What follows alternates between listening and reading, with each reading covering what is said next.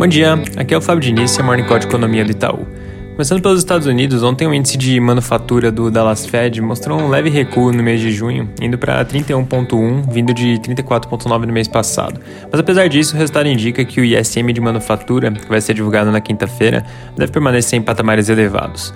Na Europa, hoje mais cedo saiu o índice de confiança econômica do mês de junho, que continuou mostrando melhor, agora atingindo o patamar de 117,9 contra 114,5 no mês passado e inclusive mais forte do que a mediana das expectativas, que era de 116,5.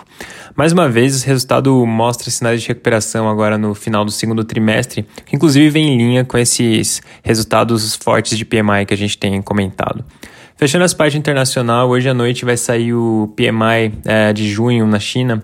A gente está projetando o índice de manufatura em 51, que ficaria estável em relação ao mês passado, enquanto o de serviços deve atingir 55, que seria um leve recuo em relação ao 55,2 de maio, mas ainda assim em patamares elevados. No Brasil, o noticiário segue repercutindo o texto da reforma tributária que foi apresentado pelo governo na sexta.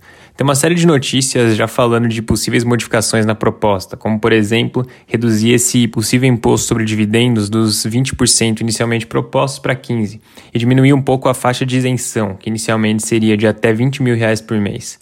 Também tem algumas notícias indo na linha de que o eventual aumento de arrecadação que poderia vir com a proposta pode ser utilizado para bancar o novo programa social que vem sendo discutido pelo governo.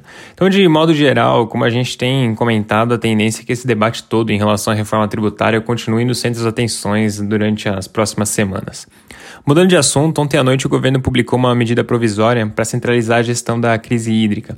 A medida prevê a criação de um comitê que vai buscar estabelecer medidas emergenciais para a otimização do uso dos recursos hidroenergéticos e para o enfrentamento da atual situação de escassez de água. Esse comitê vai ser liderado pelo ministro de Minas e Energia, Bento Albuquerque, e vai contar também com, ministros da, com os ministros da Economia, Agricultura, Infraestrutura e Meio Ambiente.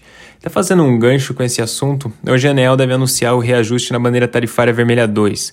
Os jornais de hoje mencionam que o valor deve passar dos atuais R$ 6,24 para cada 100 kWh para algo em torno de R$ 11,50 até 12 reais, ou seja, um aumento entre 84% e 92%. Bastante importante acompanhar esse anúncio, dado que tem um potencial inflacionário relevante. Nosso cenário considera o reajuste para 10 reais, que seria consistente com o IPCA de julho ter uma alta de cerca de 0,6%. Se isso confirmar esse aumento entre 11,50 e 12, reais, teria uma pressão adicional na inflação, que levaria essa leitura para algo mais próximo de 0,7 e 0,75% no mês. Na parte de dados, agora há pouco a FGV divulgou as confianças do comércio e de serviços. Tiveram alta de 2 pontos e 5,7 respectivamente.